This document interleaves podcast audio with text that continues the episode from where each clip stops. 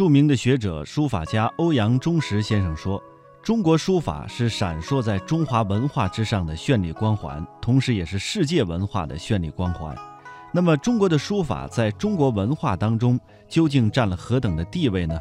我们来听听欧阳中石先生怎么说。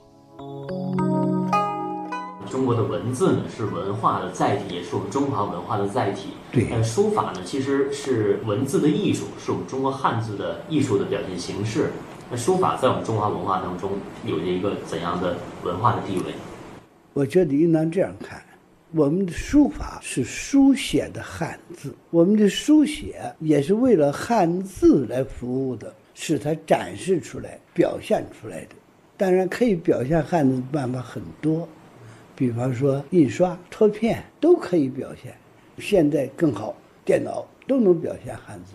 但是究竟不如写最方便，而且写最容易把我们的感情注入其中。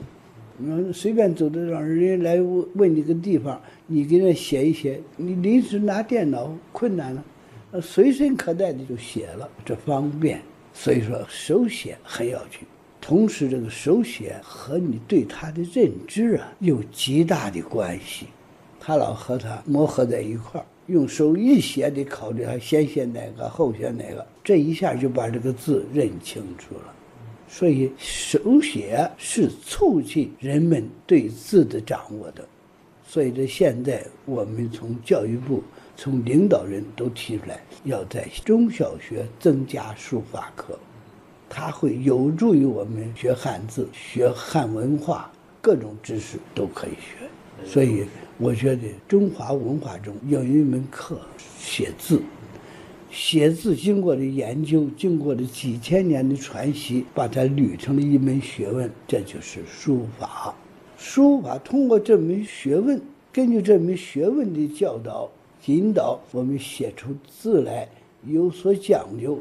这就叫书法艺术，写出来的作品就是艺术品，所以我觉得我们的汉字是我们民族的智慧结晶，我们的文字形成的一段段的话，这是一串一串的串珠，到了我们手写，我们用写的办法来表现我们的汉字与汉文。